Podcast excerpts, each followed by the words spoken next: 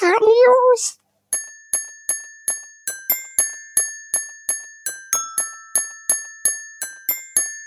Geekart News! Hallo und herzlich willkommen zu den Geekart News. Fangen wir direkt an mit den Konsolen-News. Denn die Series X wird die leiseste in der Xbox-Familie und somit noch leiser als die Xbox One sein.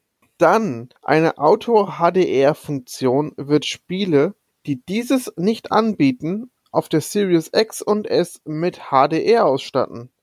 Ich finde das saugeil. Es bleibt zwar noch abzuwarten, wie das in der Praxis funktioniert, aber allein, dass daran gedacht wurde, finde ich schon cool. EA Play wird am Veröffentlichungstag der Series S und X Teil des Game Passes sein. Dann kommen wir mal zu ein paar Gaming- und Spiele-News. Wolverine ist ab sofort bei Fortnite spielbar. Tim findet trotzdem keinen Grund, es zu spielen. Ich finde auf jeden Fall, denn Fortnite macht echt vieles richtig und gibt sich sehr viel Mühe, was Content angeht. Ebenfalls ein neuer Charakter wird auf der Switch erscheinen, nämlich bei Super Smash Bros. Teil des nächsten Challenger Packs Minecraft Steve. Sehr cool, dass die dieses Meme Wirklichkeit werden lassen. Was sehr scheiße ist, sind natürlich Cheater. Tja, das sieht Activision genauso. Deswegen wurden jetzt bei Call of Duty diese Woche 20.000 Cheater gebannt. Selbst schuld? Verderbt einfach nur anderen den Spielspaß nicht. Hoffentlich zielt jetzt Fall Guys nach und haut da auch endlich mal die ganzen Cheater raus. Dann äh, Cyberpunk 2077. Es gab hierzu einen neuen Spot mit Keanu Reeves, der auch echt ganz cool war. Allerdings gibt's auch eine doofe Nachricht über CD Projekt Red, und zwar die Crunch Time. Es wurde zwar im Vorfeld gesagt, dass es keine geben wird und man zeitlich alles hinkriegt. Nun wurde aber doch die Sechs-Tage-Woche angekündigt und Überstunden für die Mitarbeiter. So gern ich diese Firma habe, liebe Leute, verschiebt das Spiel doch dann um ein, zwei Monate. Mir ist das, mir ist das persönlich scheißegal. Dann kommt es halt nicht zu Konsolen-Lounge. Dann ist es so. Aber ey, die Mitarbeiter sind das Wichtigste, was ihr habt und die einfach dann kaputt zu machen, das geht nicht. Ganz ehrlich. Dann weiteren Content gab es für das Liebling, ich habe die Kinder geschrumpft Spiel, was äh, Tim so schön gesagt hatte, nämlich zu Grounded. Dort gab es nämlich eine deutsche Lokalisierung. Finde ich auch ganz cool und Tim findet es auch in Ordnung, hätte aber lieber mehr Story-Inhalte bekommen. Dann, wie wir alle wissen, Super Mario ist 35 geworden. Dazu ist jetzt Super Mario 35 erschienen Titanfall 3 ist angeblich in Produktion. Hoffentlich mit Story-Kampagne, denn die war damit das Beste an Teil 2.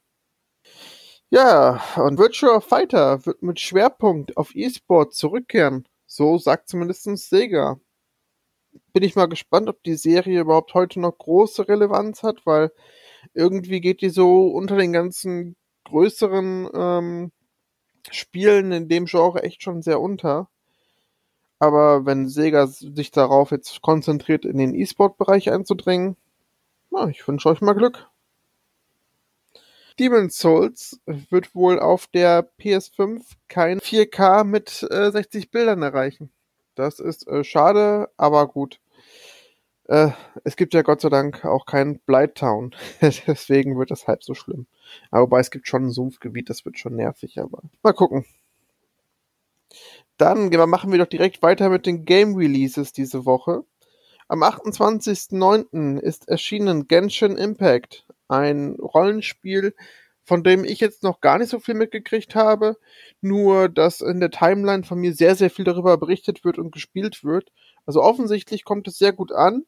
Ähm, berichtet doch gerne mal, falls ihr es auch spielt, ob es Spaß macht und worauf man sich da einstellen kann. Dann ebenfalls diese Woche ist erschienen Star Wars Squadrons. Ein, ja, ein geiles Ding. ja, also wer damals X-Wing vs. TIE Fighter gespielt hat oder nur TIE Fighter, ich glaube, der kommt wieder voll auf seine Kosten, denn das Ding, sobald man spielte, stellt sich sofort wieder ein. Dieses Gefühl von damals. Und ich kann hier auf der Playstation das Ganze noch in VR genießen. Es ist einfach echt richtig toll. Ich meine, bei Battlefront 1 gab's ähm, jetzt ja auch eine VR-Mission. Und die war schon ganz cool, aber das, was die jetzt mit Squadrons machen, ist richtig geil. Also mir gefällt es sehr, sehr gut. Und ebenfalls jetzt ähm, am 2. Oktober ist rausgekommen Crash Bandicoot 4. It's about time. Ja, und das ist es auch wirklich. Denn ähm, das Ding richtig geil. Also, falls ihr die Trilogie schon gespielt habt, dann wisst ihr ungefähr, worauf ihr euch einlassen könnt. Aber was Teil 4 macht, ist einfach nochmal eine Stufe besser als alles, was davor war. Also geil, wirklich tolles Ding. Kommen wir nun zu den Film-News. Wie Benedict Cumberbatch bekannt gegeben hat, sollen die Dreharbeiten zu Doctor Strange 2 Ende Oktober, Anfang November beginnen. Cool. Dann dran gearbeitet wird auch von Netflix an einer Conan der Barbar Serie. Finde ich cool. Ich weiß zwar noch gar nicht, ähm, wer wen spielen wird, aber dass das Ding mal wieder aufgegriffen wird, finde ich geil. Aufgegriffen, oh Gott, was ist denn heute los hier? Eine Überleitung nach der anderen. Ich kotze mich ja selbst an. Es ist ein Trailer zu Borat 2 erschienen. Das Ganze kommt am 23. Oktober direkt zu Amazon Prime. Und der Trailer, äh, ja, ist genauso vom Fremdscham-Gefühl her wie der erste. Also, wenn ihr den ersten mochtet vom Humor her, dann bekommt ihr beim zweiten wahrscheinlich genau dasselbe. Ja, also hat mich aber nicht ganz so angesprochen. Ja, dann kommt eine News, äh, die hat mich hart getroffen. Denn James Bond, No Time to Die, wird auch verschoben. Cool, oder? Also haben wir jetzt so gut wie keinen Blockbuster mehr dieses Jahr im Kino. Also. Ich, ich, vor allen Dingen gestern, da wurde der neue Bond-Song gezeigt von Billie Eilish. Und ja, einen Tag später wird gesagt, ja, Bond übrigens kommt doch nicht dieses Jahr ins Kino, sondern Neuer Starttermin ist der 2. April 21. Ja, cool. Vielleicht hoffentlich gibt's noch Kinos. Jamie Foxx kehrt in Spider-Man 3 als Elektro zurück. Finde ich echt cool. Ähm, ich mochte ihn in The Amazing Spider-Man 2. Das war echt eine coole Version von Elektro, deswegen ja, freue ich mich, ihn in Teil 3 zu sehen. König der Löwen 2, der Live-Action-Film, ist nun in Arbeit. Es soll in diesem Teil mehr um die Geschichte von Mufasa gehen. Dann ein Trailer zur Resident Evil Serie Infinite Darkness ist erschienen. Tim freut sich sehr und ich fand ihn zumindest okay. Dreharbeiten zu Avatar 2 abgeschlossen. Starttermin ist der 14.12.2022. Also dauert noch ein bisschen. Sind wahrscheinlich an der Post-Production jetzt dran. Und dann die letzte Film-News. Äh, sehr überraschend, nachdem es in letzter Zeit sehr viele beschlagnahmte und indizierte Filme gab, die jetzt doch eine FSK-Freigabe bekommen haben, ähm, hat nun auch I Spit on Your Grave, das Original sowie das Remake, eine Freigabe in Deutschland erhalten, beziehungsweise grünes Licht von das, welche Freigabe es genau erhalten wird, ab 16 oder ab 18, das äh, weiß man noch nicht. Ich, ich muss aber eigentlich von der 18er ausgehen, weil ähm, also bei allen Filmen, über die man so spricht, äh, sind ja teilweise die Deindizierungen, also die, die, die, die Beschlagnahmungen und Co.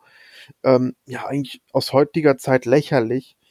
Aber in Ice Bitte on Your Grave geht's ja quasi um Gewalt an Frauen und sexuelle Gewalt und ja, das halt auch sehr, sehr explizit und um Selbstjustiz. Und das sind halt Themen, die heute nicht lächerlich sind und ähm, die auch immer noch Relevanz haben. Und deswegen, ja, das wäre tatsächlich was gewesen, wo ich das verstanden hätte, wenn das weiterhin äh, beschlagnahmt gewesen wäre. Ja, kommen wir nun aber erstmalig zu den Kinostarts der Woche. Denn hier habe ich ein paar von gesehen und möchte die euch ans Herz legen. Denn zum einen ist, kommt diese Woche ins Kino Jim Knopf von Die Wilde 13. Wer die Bücher als Kind mochte, wird im Film super viel Spaß haben, denn gerade das bekannteste, also die wilde 13, ist sehr toll umgesetzt worden und ist meiner Meinung nach deutlich besser nochmal als der erste, obwohl der erste auch schon gut war, aber den sollte man wirklich gucken. Also vielleicht auch, ja, mit den Kindern, vielleicht nicht mit dem kleinsten der Kleinen, aber so ab sieben, acht, ich denke, man kann man den schon ganz gut sehen. War auf jeden Fall super und auch für die, die Produktion war auch echt toll. Also habe ich nichts dran auszusetzen. Dann ähm, ein Film, von dem ich nie gedacht hätte, dass er mir gefällt. Ähm, denn ja, es, es ist Überraschung, es ist eine persönliche Überraschung für mich sogar. Denn Till Schweiger spielt mit und ich finde den Film nicht schlecht. Wie das sein kann. Guckt es euch im Kino an, denn der Film heißt Gott, du kannst ein Arsch sein. Ein Titel, wo man sagt, ja gut, ähm, plakativ ohne Ende, aber doch tatsächlich ein Film, der ans Herz geht. Ähm, um das man kann, ich, ich werde darüber einfach mal ein bisschen was sagen, äh, weil ich durfte ihn in einer Premiere sehen. Also in diesem Film geht es um eine Tochter, die ja ihre Abschlussfahrt nach Paris vor sich hat und kurz vorher die Diagnose Krebs erhält und dass sie auch ähm, nicht mehr ganz ein Jahr zu leben hat. Ja, ihre Eltern wollen sie dann halt beschützen und sie soll zu Hause bleiben und ja, ähm, sie möchten sie halt mehr so ja, einpferchen, sag ich jetzt mal. Ähm, Gerade die Mutter ist da sehr bedacht drauf, dass sie eben halt sich keinen Gefahren aussetzt. Sie ist ja jetzt krank und alles. Und der Vater ist sehr gläubig und ähm, stellt das alles in Frage, was, wie das eigentlich sein kann, dass ähm, jemand, der gläubig ist, so viel, ja, Scheiße erleben muss. Und die Betroffene, die Tochter selbst, ist aber äh, ganz und gar nicht äh, so negativ eingestellt, sondern die sagt, hey, ich werde irgendwann sterben. Das ist dann so, okay. Aber ich möchte mein Leben einfach leben. Ich möchte noch Paris sehen. Ich möchte einfach so einen Roadtrip machen. Und ja, der Film war echt ganz cool. Also nimmt dieses doch sehr schwere Thema sehr leicht auf, was man vielleicht auch kritisieren kann, wenn man, wenn man möchte. Aber mir persönlich hat der doch ganz gut gefallen. Dann äh, kommt diese Woche ebenfalls ins Kino Die Misswahl. Ein Film, der in den 70ern spielt und wo ja so das Bild der Frau so ein bisschen aufgebrochen werden soll. Ähm, muss ich selbst noch sehen, habe ich Bock drauf und finde ich auch sehr interessant das Thema. Und ein Film, oh, tut mir leid, wenn ich nicht weiß, wie man den genau ausspricht, Enfant Terrible. Ich bin mir nicht ganz sicher. Tut mir leid. Ähm, darüber habe ich bisher aber nur Positives gehört und den werde ich mir auch noch zu Gemüte führen. Kommen wir nun zum Abschluss noch die Blu-ray Releases. Hier haben wir einmal Bill und Teds verrückte Reise durch die Zeit ist nun in 4K erschienen. Ebenfalls Fantasy Island, der ist so, ja, den habe ich im Kino gesehen, der war in Ordnung. Also erwartet euch nicht zu viel, aber ich glaube für so ein Sonntagabend, leichter Horror-Gruselabend ist es in Ordnung. Dann, wo wir eben bei ähm, beschlagnahmten indizierten Titeln waren, die jetzt nun erschienen sind, haben wir jetzt äh, Maniac, der rausgekommen ist. Und ja, kann man auf jeden Fall gucken. Ähm, ist halt ein Kultklassiker für viele im Horror-Splitter-Bereich. Kann man sich jetzt wirklich anschauen, auch, auch in 4K. Ebenfalls in 4K erschienen ist dann noch Whiplash, der Musikfilm mit J.K. Simmons in einer der Hauptrollen. Äh, unbedingt anschauen. Das Ding ist echt toll. Und das war's mit den Geekart News diese Woche. Vielen Dank fürs Zuhören und ja, wir hören uns dann am 15. spätestens wieder zu der neuen regulären Folge und ansonsten nächsten Samstag zu den News. Bis dann. Tschüss.